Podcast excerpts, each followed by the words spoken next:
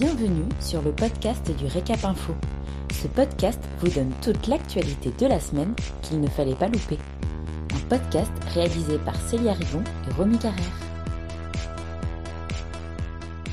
Vous écoutez l'essentiel de l'actualité du 25 au 29 janvier 2021.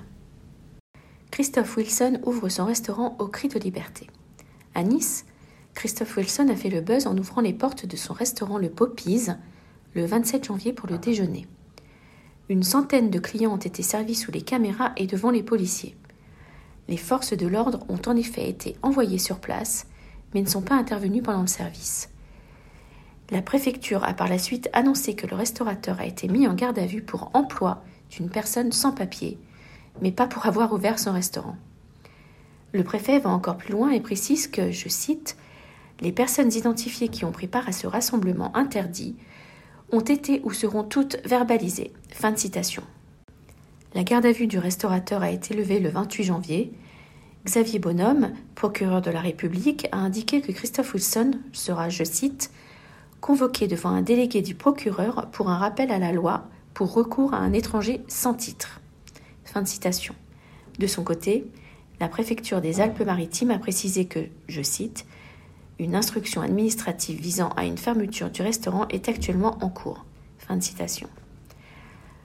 L'employé en situation irrégulière est sous le coup d'une obligation de quitter le territoire français.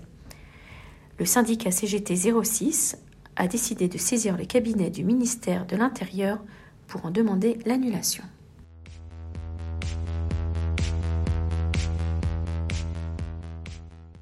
À quand le prochain reconfinement? La décision est en cours. Le ministre de la Santé, Olivier Véran, a donné une conférence de presse le 28 janvier dans laquelle il a indiqué que l'efficacité du couvre-feu à 18h face à la propagation de l'épidémie s'estompe.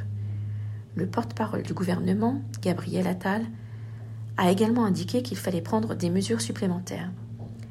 Les décisions du gouvernement sont en cours d'arbitrage et le Premier ministre Jean Castex doit rencontrer tous les acteurs concernés jusqu'à samedi pour concertation.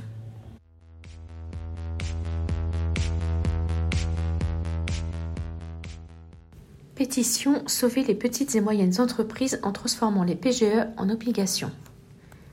Xavier Alberti, PDG des collectionneurs, 585 hôtels et restaurants, a rédigé une pétition adressée au Premier ministre Jean Castex et au ministre de l'économie Bruno Le Maire, mise en ligne sur www.change.org.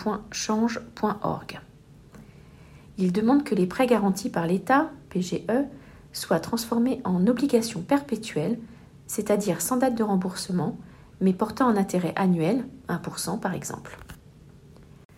L'objectif est d'éviter les dépôts de bilan qui menacent les petites entreprises une fois qu'il leur faudra rembourser ces sommes prêtées. Transformer les PGE en obligations permettrait notamment d'effacer la dette, d'immobiliser ces sommes dans les bilans des entreprises, des banques et de l'État, et les entreprises peuvent décider de rembourser si elles le veulent ou continuer à payer les intérêts. Merci pour votre écoute. Pour retrouver tous nos podcasts, rendez-vous sur notre site www.l'hôtellerie-restauration.fr dans la rubrique vidéo et podcasts.